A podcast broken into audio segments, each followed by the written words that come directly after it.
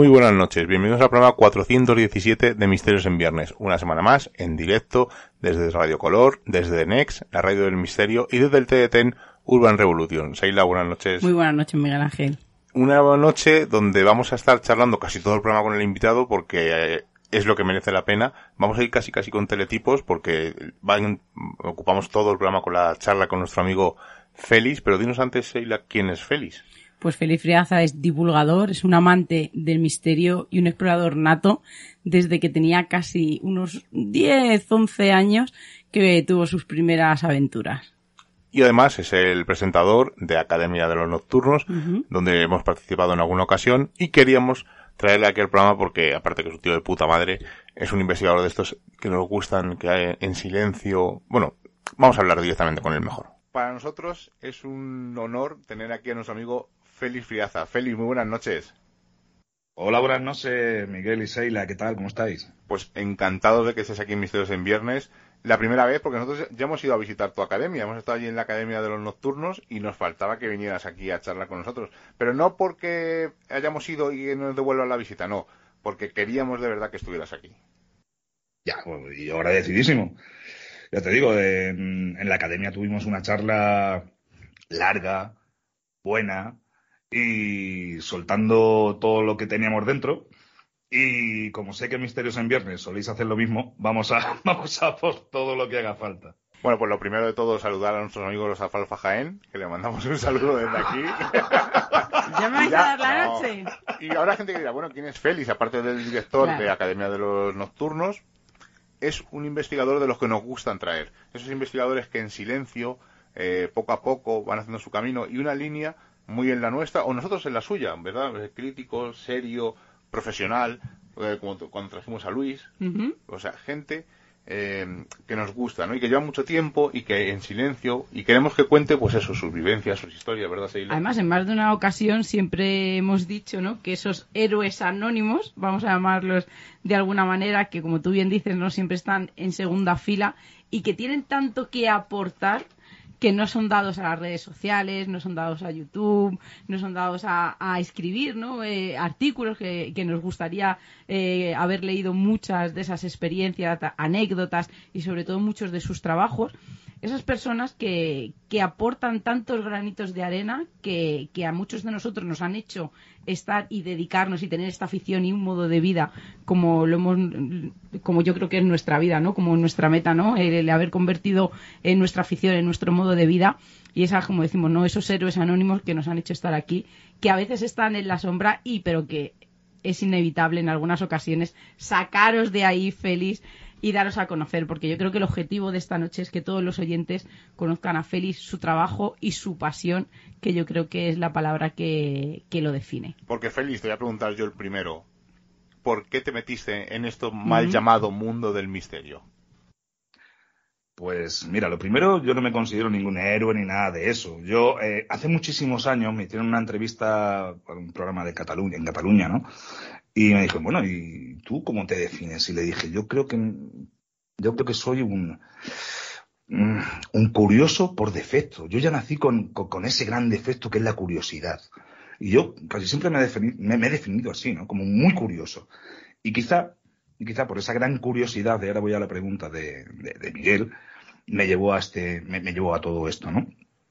Yo recuerdo que era, que era un niño, era, pero chico, y yo me salía al pasillo de mi casa a estar en completa oscuridad a las 3 de la mañana. A ver que si, si es una incongruencia, ¿no? Pero a ver si se veía algo en esa oscuridad. Yo me sentaba al final del pasillo me ponía a mirar al frente. Era eso. Y me encantaba, me encantaba irme a, la zona del salón, apagar las luces, que eso mi madre ni se enteraba, y yo más o menos sabía que cuando mi abuela salía de la última habitación, con los típicos camisones blancos largos y se iba en dirección al pasillo cruzándolo. O sea, en dirección al baño cruzando el pasillo.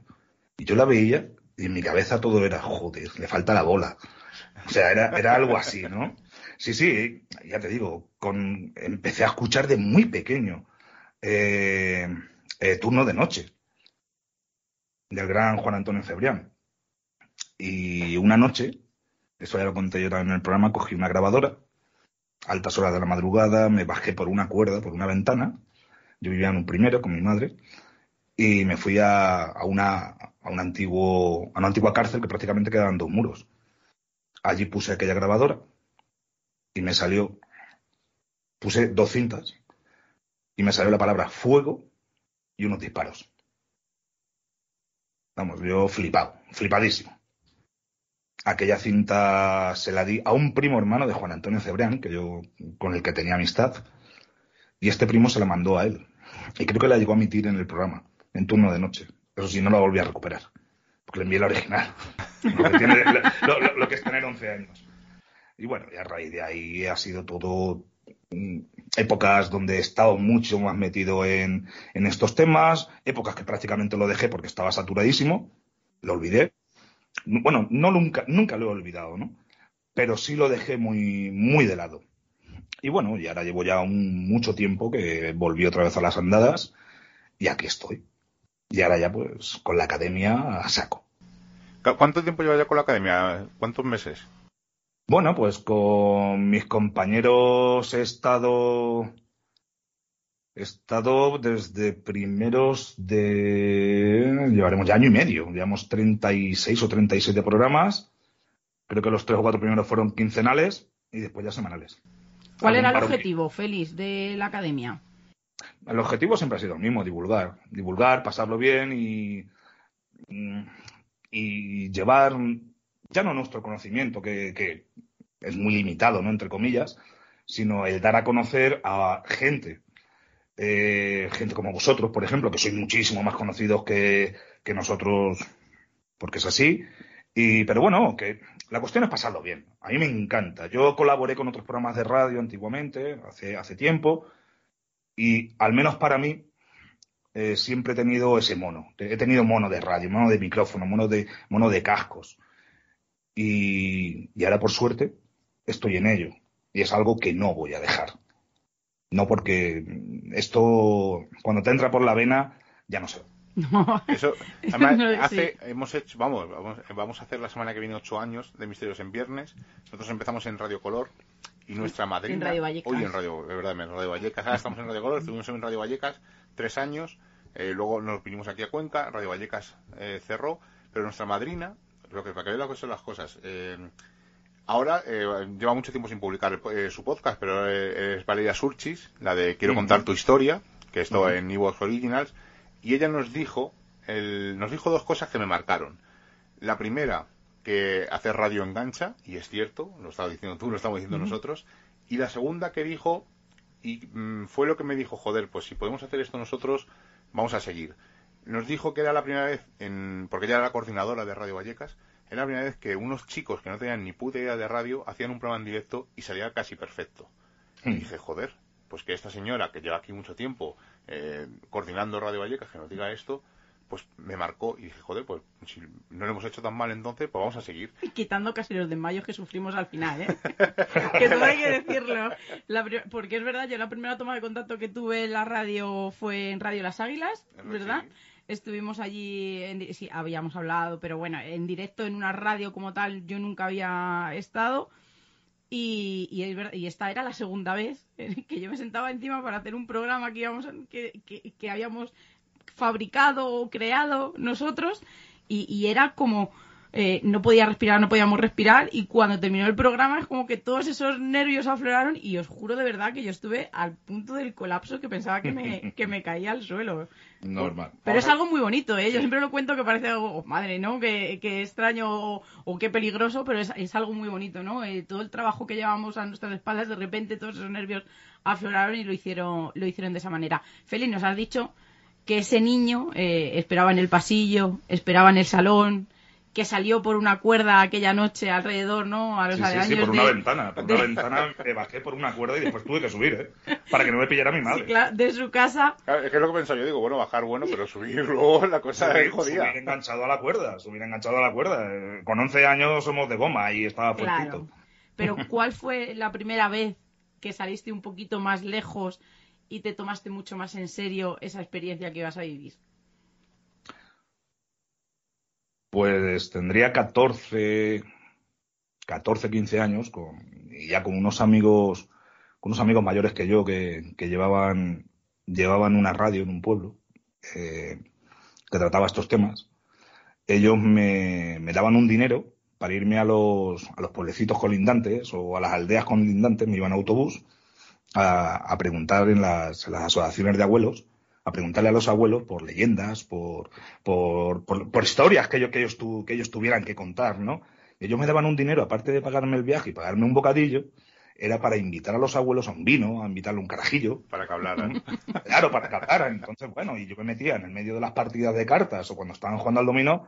Bueno, señores, eh, ¿ustedes saben de alguna, de alguna cosa rara que haya pasado por aquí? ¿Pero raro qué, nene? No sé, ¿han visto ustedes alguna luz en el cielo? Pues el sol. No, no, no, no, que no estoy hablando de eso. Pues mira, si quieres pregúntale a ese que dice que es su hermano que una vez que vio no sé qué. O que se le apareció una mujer en medio de la carretera. Y yo me iba para allá con mi nota, con mi blog de notas, con mi bolígrafo, ta, ta, ta, ta, ta, ta, y todo aquello lo llevaba, lo llevaba a mis amigos estos y, todo aquello pues iba saliendo. Y esa fue la primera toma de contacto medianamente real, por llamarlo real, que yo tuve con, el, con, con todo esto. Después ya lo que son vivencias de salir yo a todo esto, sí, con, con, mi, con mi grabadora de cinta de toda la vida, una Casio creo que era o algo así, y, y me iba lo, lo, típico, ¿no? Al cementerio, me iba a ver si conseguía alguna, alguna, alguna voz, ¿no? Que recuerdo un día de, un día de los santos, con mi buen amigo José de Zor. Oh, un abrazo, a, sí, al, al gran José de Zor. Sí, un abrazo a José de Zor, con mi buen amigo José de Zor, y íbamos tres personas más o cuatro, creo, y dejamos unas grabadoras y vamos, había, había una corona, una, una lápida, además era, era, de una chica que estaba recién enterrada, la habían enterrado el mismo día o el día anterior era, ¿no? Tenía la corona allí, y bueno, y dejamos allí una grabadora. Nos fuimos de allí, venga, vamos a volver a, a por la grabadora. Y una chica, Tony, no se me olvidará nunca, fue a coger la grabadora y se le cayó la corona encima el susto que se llevó, el susto que se llevó fue morrocotudo. O sea, nos la tuvimos que sacar de allí corriendo, ella gritando, ¡ah, me muero, me da un algo, ¿no? Claro, yo me moría de risa, que era, esa, esa era la verdad, porque, porque era así. Nunca me han dado miedo los cementerios, nunca me ha dado miedo nada de eso, porque de hecho tengo experiencias en cementerios en los que me lo he pasado de vicio. Pero bueno. Y bueno, eh, prácticamente esas son mis primeras experiencias, entre comillas, ¿no? Después, ya con algún grupito, pero casi siempre, casi siempre, casi siempre me ha gustado salir solo o con una o dos personas más. Nunca me gusta salir en grupos, en grupos numerosos. Y cuanto, y muchísimo menos con gente que no sabe de lo que va esto. Porque ya van sugestionados, cualquier ruido para ellos ya es una voz, cualquier, no sé. No, y que cuando, por ejemplo, se dice silencio, sabes que es que no tienes casi que ni respirar y, y el silencio pues para todos no, no, no es el mismo. mismo. Claro. El silencio para mucha gente son, es susurrar. Claro. Claro. Y no hay cosa eso, peor, claro. Y no hay cosa peor que un susurro, cuando estás intentando captar algo. Feliz, ¿y qué, pensaba, qué pensaba tu entorno más cercano? Me refiero, pues tus tíos, tus padres... No, mi madre, mi madre siempre me ha dicho que, que, soy el loco de los muertos, que siempre te gustan esas cosas de muertos, siempre te gustan esas cosas de fantasmas. Bueno, vale. Y por otro lado, no, mi, gente, la gran mayoría, tengo amigos que después de 30 años entonces se han enterado que yo me, que yo me dedicaba a esto. O sea, no me, no me dedicaba, sino que me gustan estos temas y que he hecho incursiones y que me he metido en sitios, pero después de 30 años de conocernos, ¿eh? de, de, de ser buenos amigos. Hay otros que hace poco se han enterado que tengo un programa de radio o que he colaborado en otros programas de radio. O sea que, no sé, siempre he sido muy mío para ciertos temas Nunca me da corte hablar de ellos, de la, con nadie, a mí me da igual, a mí lo que piensen de mí, por decirlo de alguna manera, me la sopla. Pero lo tengo muy claro, o sea, yo soy como soy, no tengo por qué cambiar, lleves corbata, lleves una chupa de cuero, yo soy como soy, me da igual. Félix, te voy a hacer una pregunta que hacemos a muchos eh, investigadores o gente que lleva mucho, muchos divulgadores que llevan mucho tiempo. ¿Qué temas son tus favoritos? ¿El tema ovni o el tema de apariciones, fantasmas? Parece no como hay dos vertientes distintas, ¿no? ¿Cuál es la que más te tira a ti? A mí me tira más el, el, los temas de casas, casas encantadas, eh, fenomenología no mala, fenomenología polstergate, apariciones, mmm, visitantes de dormitorio, me encanta ese tema. La ufología, sí, me gusta, pero quizá no tanto porque la entiendo menos. O sea, no, no, me he llegado a informar tanto sobre ufología. Perdón. Entonces, quizá, quizá al entenderla menos, desde un, desde un prisma más, como diría, ¿no? Más, más intelectual, por llamarlo de alguna manera, porque se pueden leer 100.000 libros de sobre ufología y no llegar a entenderlo. Entonces, he leído, he leído mucho sobre ufología. Creo que una vez, de viaje de Guadalajara a Albacete, creemos, dos tíos y yo, creemos que vimos algo en el cielo, no sabemos ni lo que era, pero bueno, ahí está. Y ha sido lo único que yo he tenido así sobre ufología, leer mucho, pero no llegar a entender tanto como yo quisiera. Claro, te pasa un poco como nosotros, ¿no? Que te atrae más el tema de fantasmas, psicofonías. ¿Has tenido alguna vivencia relacionada con esos temas? tuve un... No, la verdad es que eso me pasó en Málaga, viviendo en Málaga. Eh, aunque suene un poco, un poco a chorrada, pero no lo es. Entonces yo vivía con la, con la madre de mis hijos en un ático, allí en Málaga. Y allí nos pasó que un día, normal y corriente, sentados en el sofá viendo la televisión, a la izquierda teníamos, teníamos la cocina y estaba la puerta de la cocina abierta. Bueno, se nos abrió la puerta del frigorífico sola.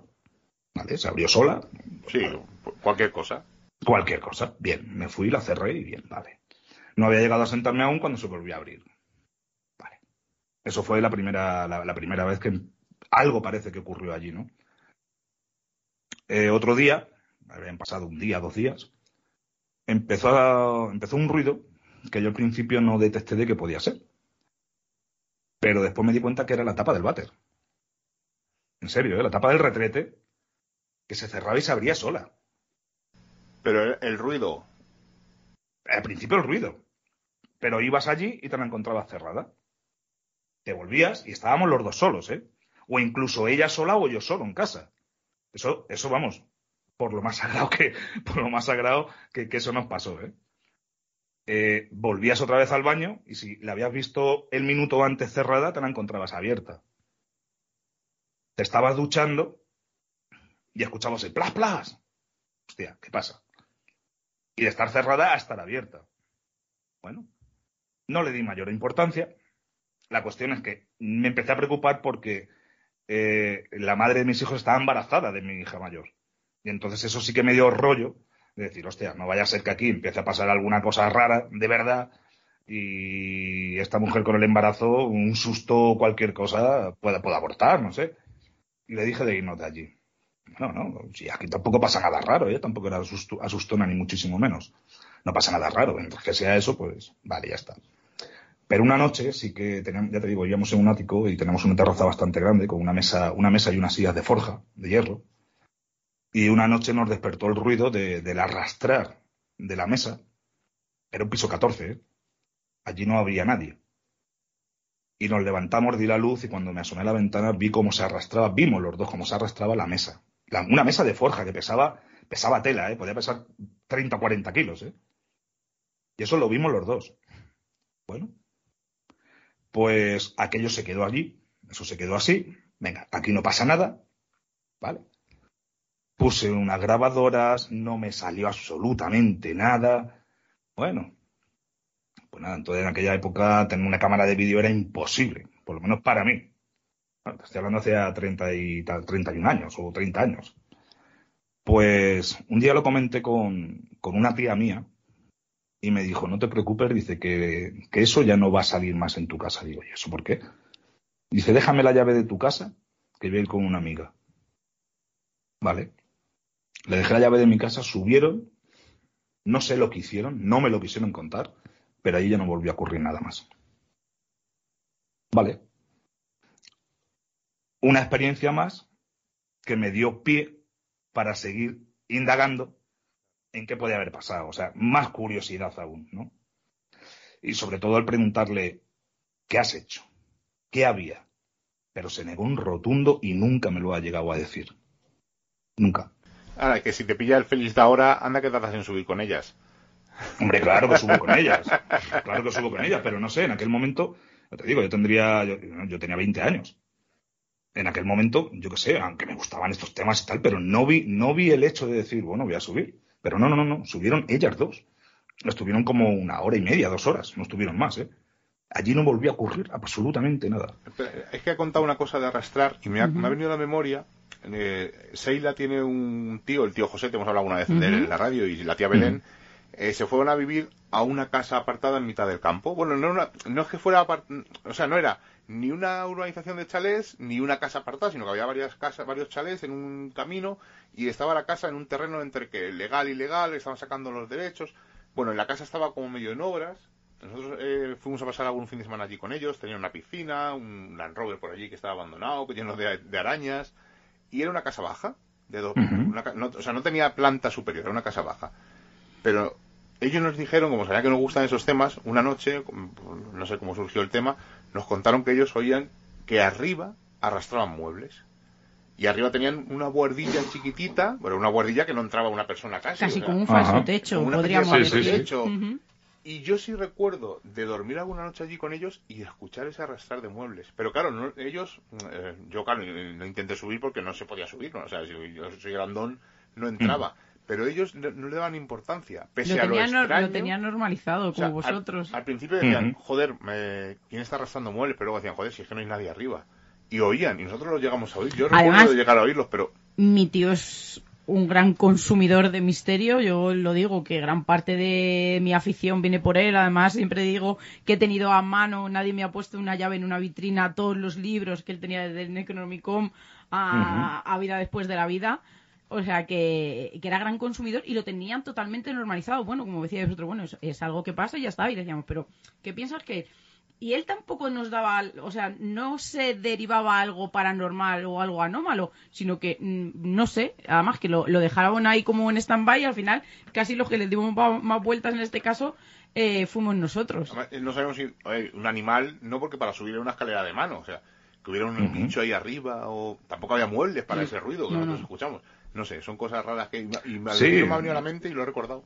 Yo recuerdo que al lado justo de, la terraza que yo tenía allí había otra terraza con un palomar, con un palomar enorme. Y claro, yo pensé, pero bueno, a las 3 o las 4 de la mañana, ¿quién va a estar en, el, piso de al lado, que estaba vacío? Estaba completamente vacío, y no vivía nadie. Que de vez en cuando subía el hombre, uno cada dos días subía a echarle de comer a las palomas y fuera, o a soltarlas un rato, pero claro, yo me, yo me salí fuera. O sea, nosotros vimos ese arrastrar, ese arrastrar como de un metro, un metro y pico, no más, ¿eh? Pero claro, el ruido que hace una mesa tan pesada, es, que, claro, en pleno verano lo escuchábamos, lo escuchábamos desde dentro, las, las, las, las, ventanas abiertas, y es que lo vimos perfectamente, porque di la luz, o sea, di, la luz de fuera, y lo vimos como se arrastró, allí no había nadie. Pero ya aún así salí, sal, saqué medio cuerpo por, por, por la, la, pared que separaba las dos terrazas y allí no había nadie. No había nadie, mira a ver si me acuerdas. Yo que sé, me pensé, vamos, 14.000 cosas. Pero allí no había nada. Nada de nada. Qué curioso. pero bueno, pero es, que coincidimos en eso, ¿no? Que al final los fenómenos anómalos no es lo que vemos en televisión, sino son cosas raras. Eh, y esporádicas. esporádicas. sí, espontáneas, como siempre decimos, pero que, que es algo dentro de lo ilógico, lógico, porque claro, eh, tú ves un mueble arrastrar y ser mil cosas, pero, pero sería que lo vieras flotar. Claro evidentemente. Pero también funciona mucho ahí nuestro cerebro, que como siempre decimos, funciona por patrones y esas lagunas o ese desconocimiento lo intenta rellenar con cosas que conocemos. Por eso de ahí esa tranquilidad o al final una explicación que sería incoherente en todos los casos, pero bueno, que en ese momento pues parecía que cuadraba ahí para que no te sobresalte tu vida o no te sientas desprotegido en este caso, porque, eh, porque yo creo que es el, el, instinto de supervivencia es cuando aflora e intenta buscar soluciones en este caso como, como estaba haciendo estaba haciendo Félix. ¿Y al final lo fuisteis de esa casa o os quedasteis ahí después? No, eh, ya cuando, cuando la madre de mis niños ya se puso, ya, ya engordó bastante más, ya no fuimos a vivir a Albacete. Eso, eso fue en Málaga y ya no, no volvimos a, Albacete porque ella quería que su primera hija naciera en Albacete. Yo quería que naciera en Málaga, pero ella, ah. claro, al, final, al, final, ¿qué pasa? ¿Qué pasa? Pues que, pues nació en Albacete. Que nació en Albacete, eso es. Feliz, ¿cómo ha cambiado la opinión o la forma de solucionar o de ver estos casos que hemos crecido desde, desde pequeños con el feliz de antes, con el feliz de ahora. Lo que te parecía antes paranormal, ahora no, sigues pensando lo mismo. No, hombre, me ha cambiado casi al completo, es normal. Normal, antes eh, yo soy yo soy mayor que vosotros. Eh, lo que veíamos, bueno, poco, yo tengo ya 50 tacos, que ahora en, en tres meses o cuatro me meto ya en 51, macho. Eso no es nada. Yo, no, voy a, no voy a decir nada que la otra vez me disteis bien en el programa de Feliz. Yo para mis 51 años que voy a cumplir estoy de puta madre. Hombre, ah. escucha, yo hoy, hoy me han dicho en el curro, ¿qué años tienes? Y digo, pues espérate, que nací en el 79, digo, yo tengo que echar la cuenta. Ay, mi Peter Pan, ¿eh? pero, pero, yo siempre digo, yo siempre digo que, que, yo estoy cascado, pero bueno, dentro de lo, eso, los 43 años los llevo bastante bien. ¿Pero has pasado de ser crédulo a ser un incrédulo? ¿O hay unos grises por ahí? Sí, en, parte sí, porque claro, date cuenta que, Jiménez de los Osos nos metió por los ojos a todos y, aquello que nos contaba era, era, tan, era tan maravilloso que, cuando ponían las imágenes de, aquellas pedras de Ica, de, las de las pirámides de Egipto, de, los aparatos voladores, cuando salía con JJ Benítez, tomando peyote, por ejemplo, ¿no? Eh, o ayahuasca joder, la leche, es que aquello, es que aquello decía, yo me quedaba flipado, claro. Cuando me compraba las primeras revistas, eh, escuchando a, a Ales o escuchando a Cebrián, ¿no? Decías, joder, algo tiene que haber, algo hay, algo hay, algo hay, claro. Perdón. Te ocurren dos o tres hechos inexplicables por lo que sea y dices, uff, pero claro, la curiosidad.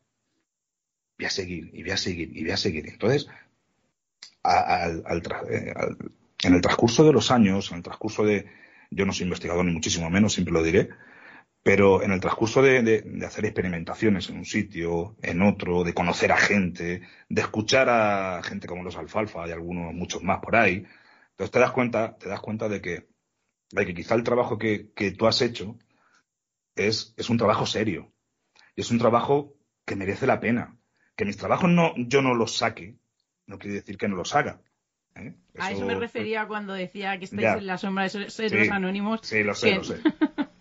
Porque eh, tanto mi chica como yo experimentamos, salimos, eh, nos gusta meternos en sitios, hacemos, hacemos nuestras cositas. Pero se queda para nosotros. O se queda para nosotros o se queda para los amigos íntimos. O se queda para vosotros, por ejemplo. Oye, Félix, ¿tienes tal? Sí, sí, ahí lo tienes. Pero porque sé que soy gente seria.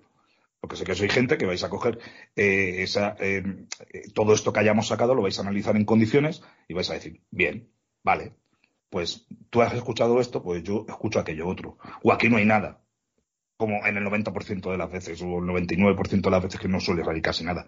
Vale. Pero ya no voy por el hecho de poner una grabadora o de, o de, o de poner una cámara. No, ya no voy con eso. Es el hecho de, de la experimentación intelectual que se puede llevar uno al ir a los sitios, al conocerlos, al estudiarlos, al meterte, a meterte en archivos históricos, que, me encanta. Joder, eso también es investigación. Eso es, eso es, eso es la leche. A mí que me encanta, joder. Me, gusta muchísimo la investigación de campo, el salir. Vale. El subirme a una montaña, al, acompañar a un testigo que dice que ha visto algo, el entrevistarlo. Bien. Pero meterme en un archivo y buscar y buscar y buscar y buscar. Yo también pienso igual. Me encanta. Si me dieran a elegir, fíjate, hasta, o si me dijeran, tienes que elegir entre investigación de campo o archivos y dedicarte a testimonios. Ah, pues yo, te lo pongo fácil. Yo me voy a lo de campo y archivos. Sí, sí, y yo, yo lo elegiríamos así. Yo creo que me quedo con 70 campo y 30 no, vale, archivos. Tienes que una cosa u otra. Yo, si me No, no, si me no. una u otra, al final yo sería un, ratón de laboratorio y un ratón de biblioteca. Yo rápidamente la, solución. Félix, tu campo conmigo y tu chica con Seila, pues a los archivos. Vale, solución. Estaría bien, ¿no? El equipo multidisciplinar montado. Y, y, y, no porque los machitos vayamos por un lado. No, no, no. No, no, A ver, es muy bonito. A mí me gusta mucho, como tú dices, ¿no? Eh, ha llegado un momento en el que si hay el más mínimo ruido ambiental, como por ejemplo nos pasó en hace unos años que fuimos que nos hicimos una ruta por Cataluña, estaba todo contaminado de ruido, ¿no? terriblemente, entonces decidimos en ese momento que no íbamos a sacar ni la grabadora, porque era tiempo perdido de no disfrutar del lugar y luego tiempo perdido a la hora de, de analizar. Entonces, como tú bien dices, ¿no? entra dentro de ese cambio, de esa evolución en el que mm, vas a disfrutar de los sitios, de la historia. Oye, que experimentas y si luego, oye, se saca algún resultado curioso, pues oye, eh, eso que te lleva, ¿no? Y, me parece eh, para seguir, ¿no? Parece que te da, de verdad, ese piquito, ¿no? Para seguir y ese empujoncito para seguir haciéndolo.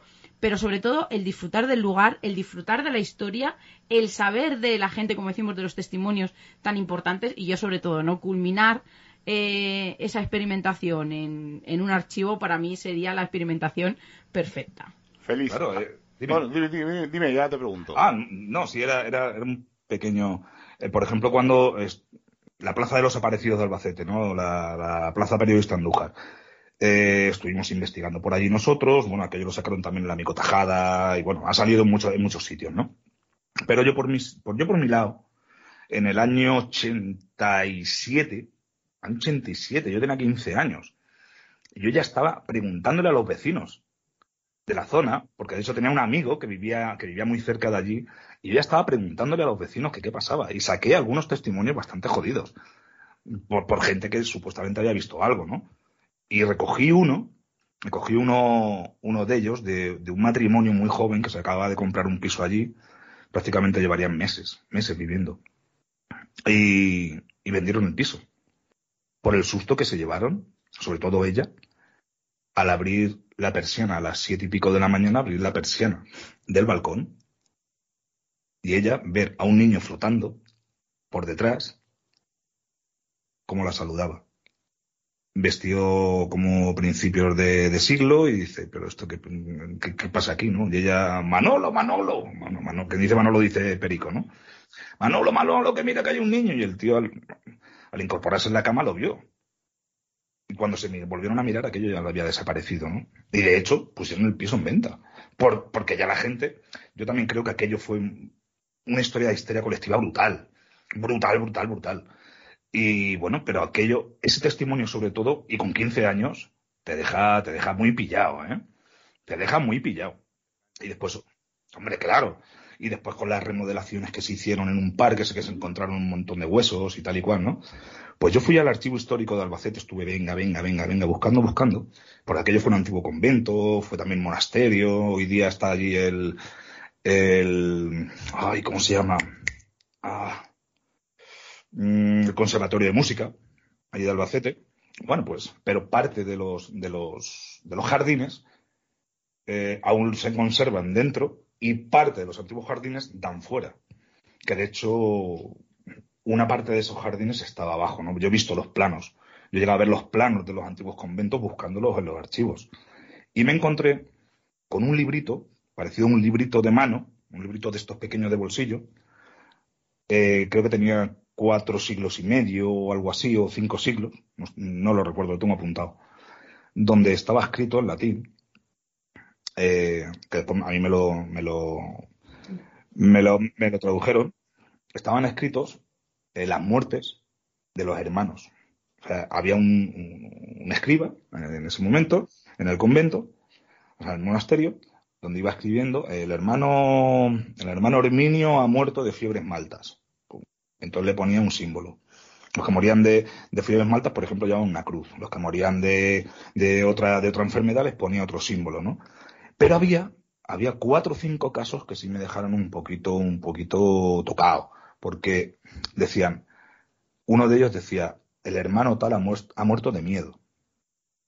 El gesto de la cara no era normal. Me dejó pillado, ¿no? Y de hecho, sí, sí, sí, sí, el hermano no sé qué ha muerto de susto. ¿Susto a qué? ¿Susto de qué? No ponía nada más, era eso. Era, era, un, era un libro de, eso de recoger, recoger el, eh, la defunción, ¿no? Sí, como acta de defunción, claro. Mm. Como, acta de defunción, ¿no? Y me dejó pilladísimo. Claro, no me dejaron, no me dejaron hacerle fotografía, nada de eso. Aparte de eso, lo, tenía que tratar con guantes, un antiquísimo. Y bueno, pero es lo que tiene, es lo que tienen los archivos, que te encuentras cosas. O sea, buscando y buscando, cuando no estaba buscando nada de eso, me salió ese libro. Y lo flipé. Y lo flipé. Joder. Es que eso, eso es, que es para flipar. Claro, claro. Entonces no hace falta meterte en una casa donde te digan que están pasando cosas raras para flipar. Yo flipo también en un archivo encontrando cosas de estas.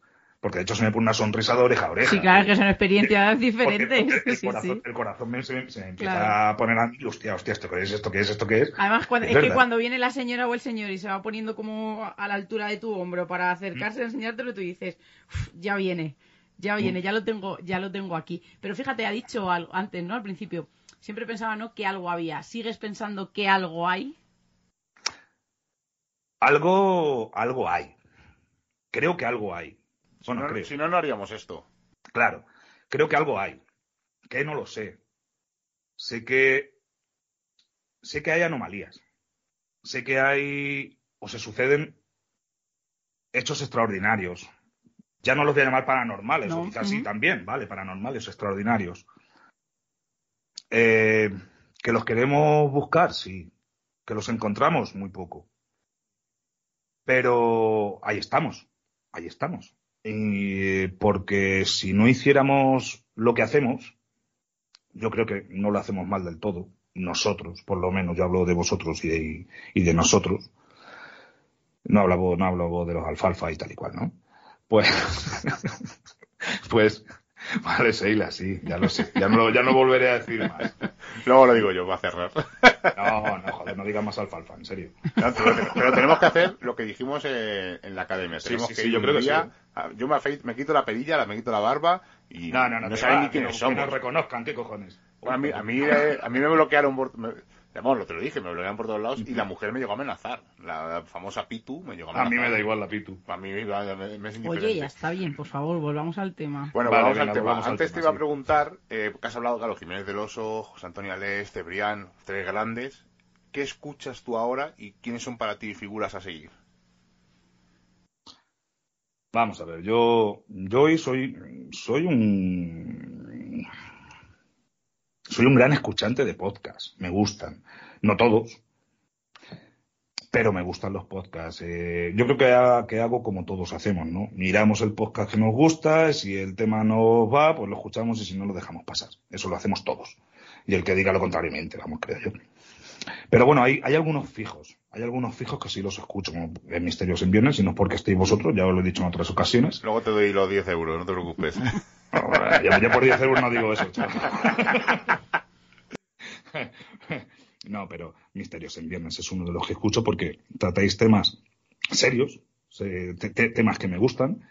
Ya os lo dije también en la academia, el- el- la sección esta que tenéis de lectura es, es acojonante, me encanta. La que, coño, la que he escuchado hoy, que es la última que subisteis, esta de Hablo de Fantasmas, me ha encantado. Además, es que no hablo casi del libro porque quiero que lo- el, el que le interese que lo descubra, porque vais a flipar. Yo he flipado. Y además lo he visto, lo he visto en alguna página, joder, algo, y algunas macho 50 pavos, tío, que lo Sí, están vendiendo. eh, si buscas bien, a mí me costó menos de 10 euros. Ya, ya, ya, ya. Sí, lo tengo, me tengo que poner a ello. He visto otras por 14, por 16. Que me parece una pasada pagar 50 pavos por el libro, macho. Sí, pero bueno, 14 está, 14 está bien pagado. Es un libro que merece Sí, sí, no, sí, no, sí. Bueno, y, y después según el tema, y yo qué sé, es que escuchar, mira, por ejemplo, hay un programa, un programazo, que es El Dragón Invisible. Programazo. Ahora, ahora, siendo el productor, eh, protagonista de Lo Insólito de Pedrero y Carlos, es, otro programazo, vamos, no me pierdo ni uno.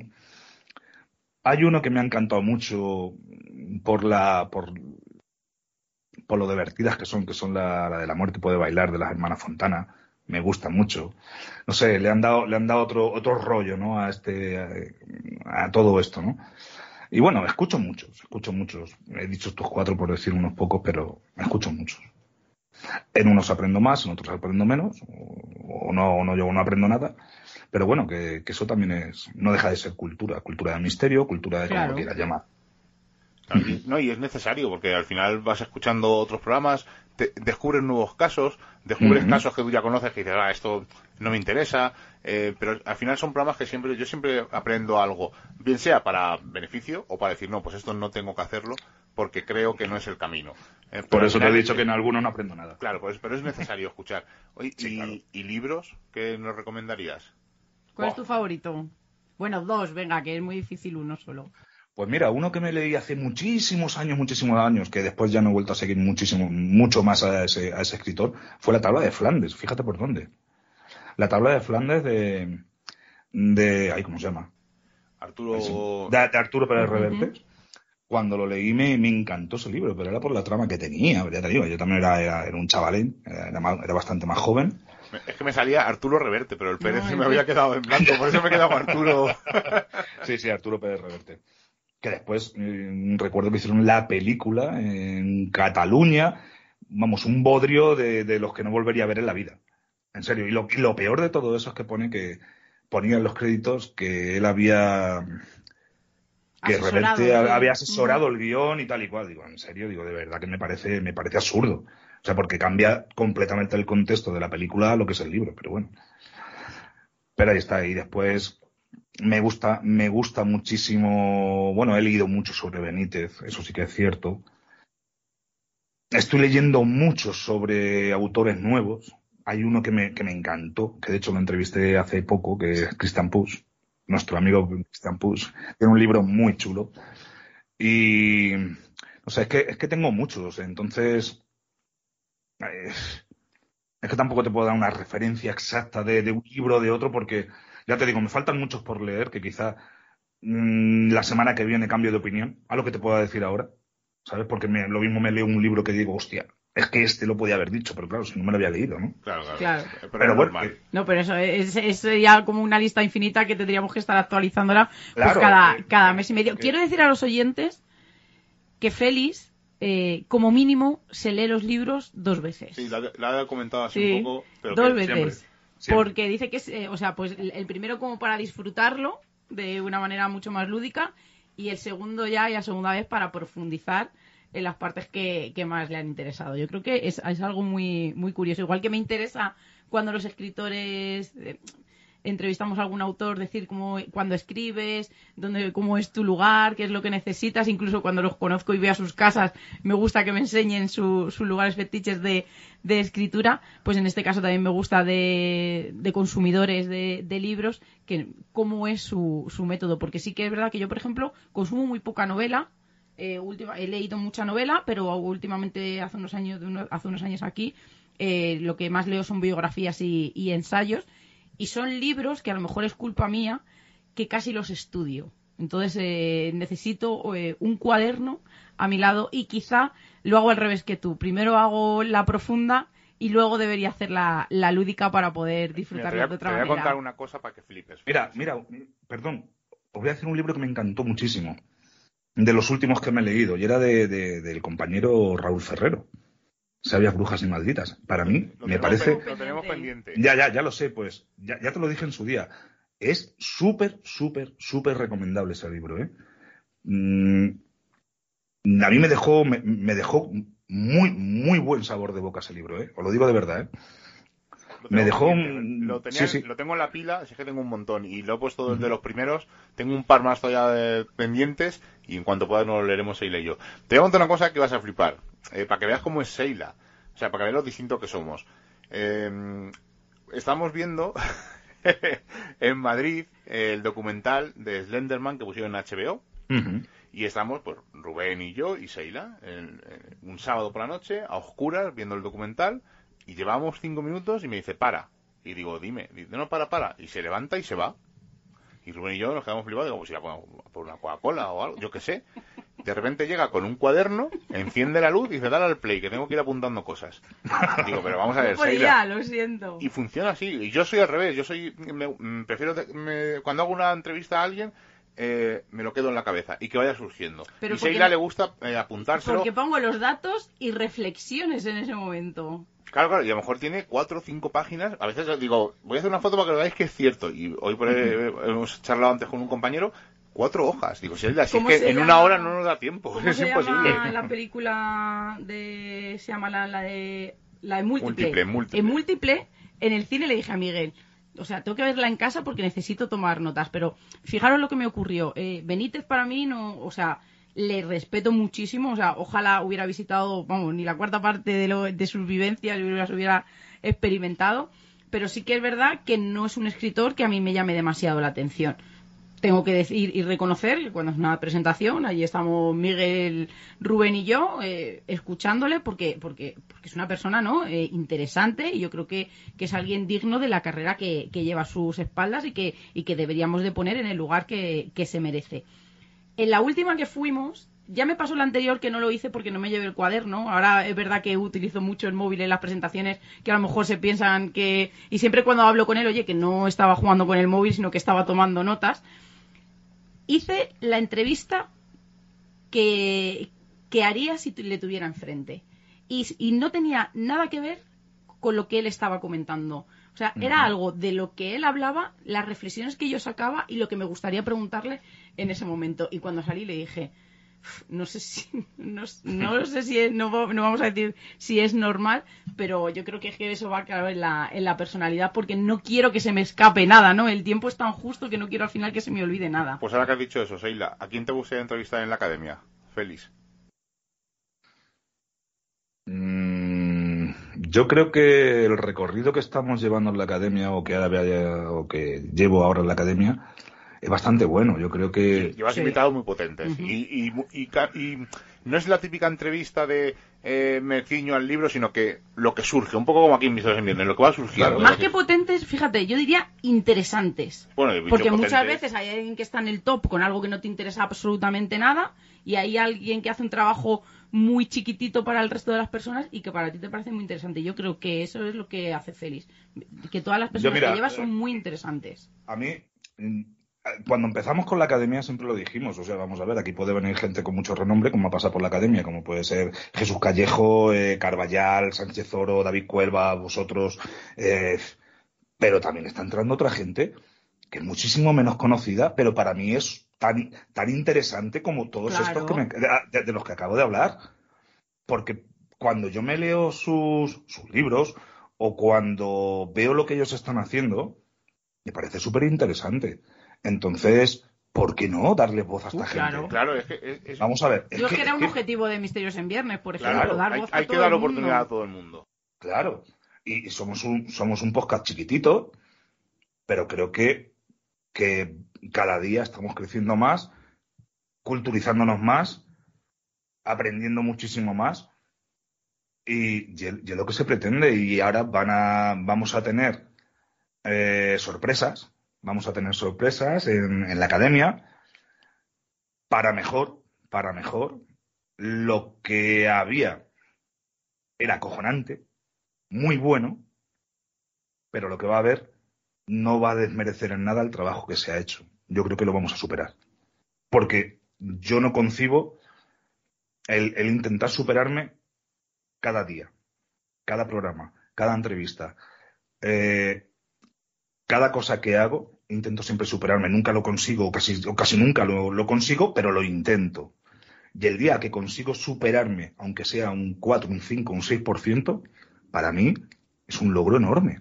Pero porque es un crecimiento personal, no de ego, sino un crecimiento personal. No, no, que, de, de, trabajo a las espaldas, de el, haber sacado todo el 100% de ti. y, y, además habéis hecho una cosa, y ahora que vas a estar tú en solitario, pasasteis de quincenal a semanal. Y llevar un programa semanal, hay gente que se piensa, ah, eso es un sale solo, ¿no? ¿Sale solo? sí, sale solo, pero tiene un trabajo detrás. Tienes y yo que por eso... con la gente, hablar, leerte los libros, cuando no hay un entrevistado, tienes que prepararte un tema, tienes que documentarte, buscar fuentes, comparar, porque nos estás soltando una barra basada y, te estás confundiendo. Sale solo una charla como la que estamos teniendo hoy. Hombre, claro, porque entre amigos. Porque es que el invitado es de lujo, entonces. Pero sale, solo, sale solo, pero luego hay programas de contenido. Si, vais en peinar siquiera. pero, pero luego sí que es verdad que programas de contenido como los de Félix, pues llevan mucho trabajo.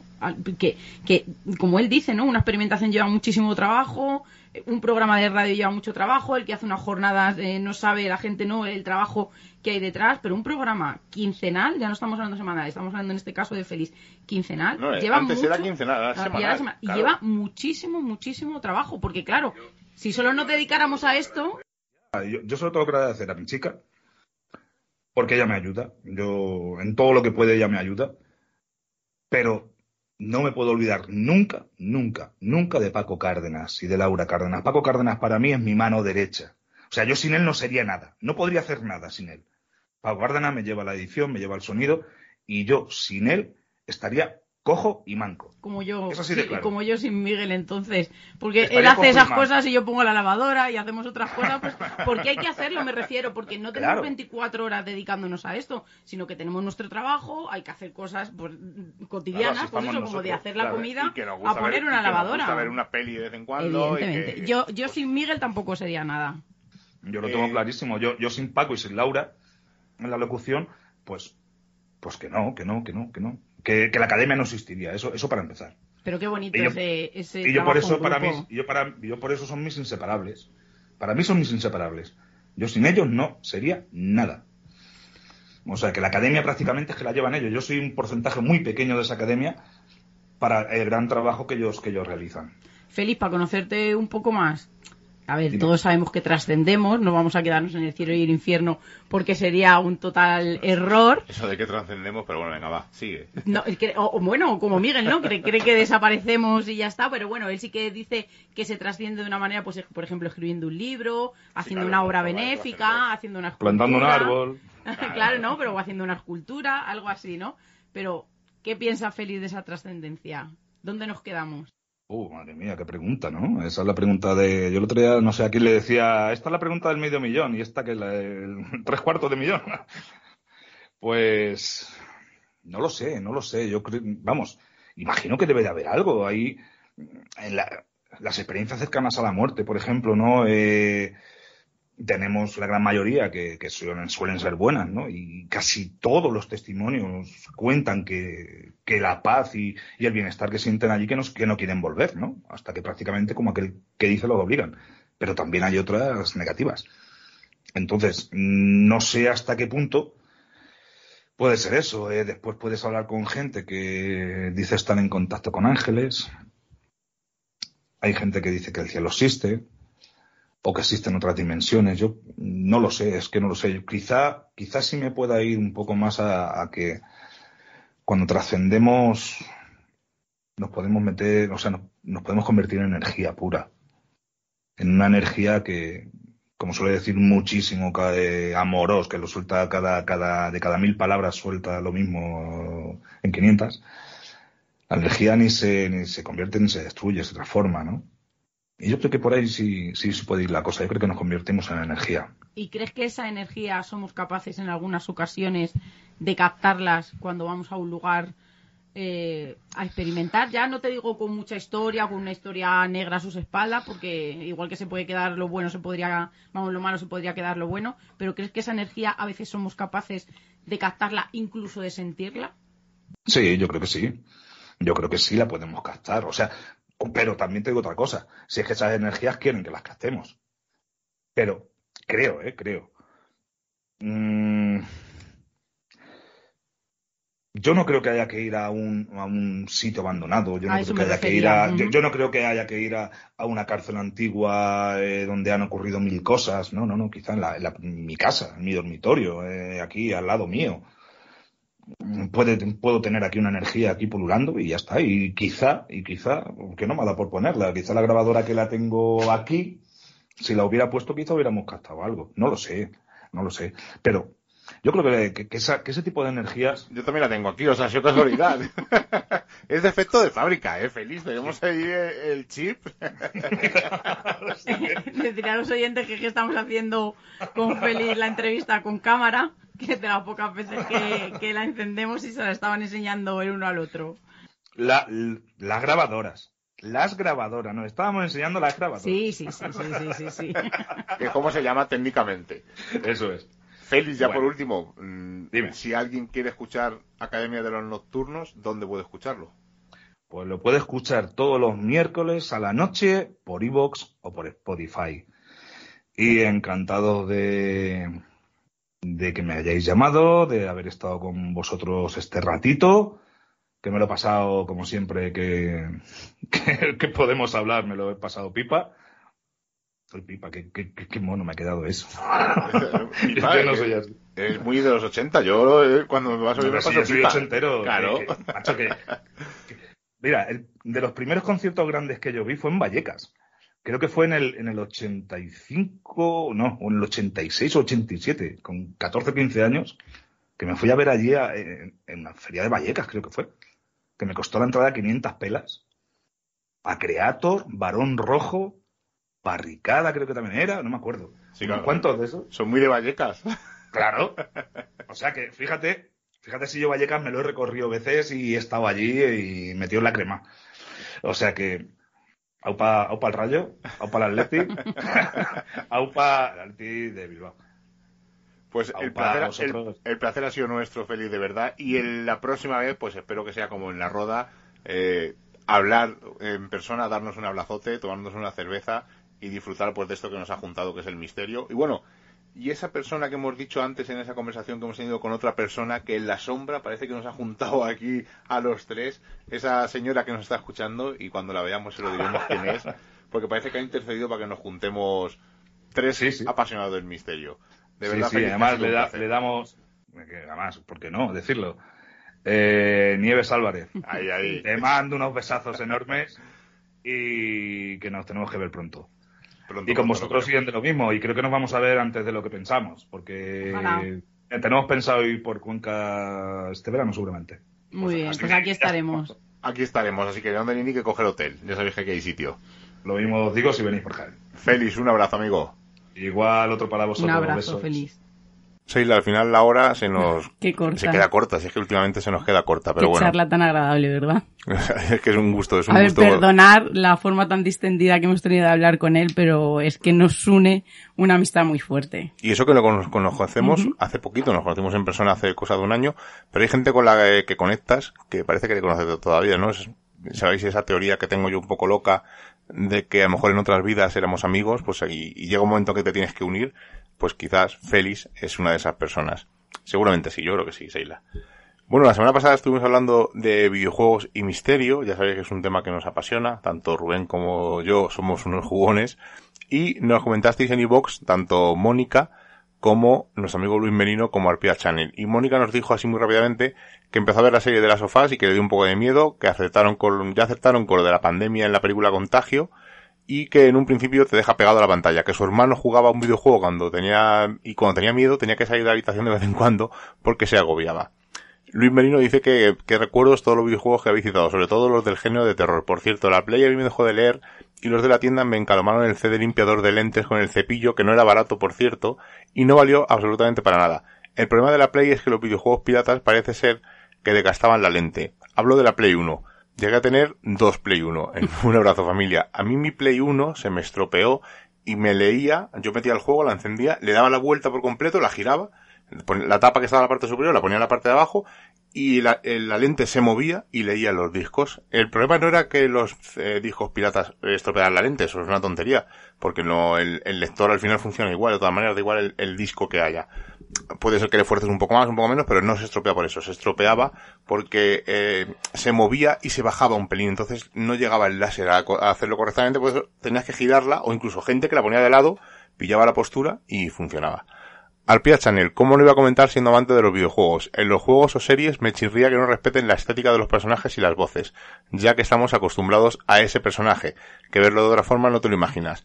En GTA San Andreas sí que se veía el Bigfoot o el pie grande. Lo que no recuerdo es que en GTA, en qué GTA era, perdón, que estaba la llorona. Creo que fue en el 5. No lo sé, no lo recuerdo exactamente. Pero vamos, lo dejamos. La semana que viene volvemos. Hacemos ocho años. Presentaremos el nuevo logo de Misterios en Viernes y tendremos a un par de amiguetes con los que hablaremos y intentaremos dar alguna que otra sorpresa. Seila, nos marchamos, ¿verdad?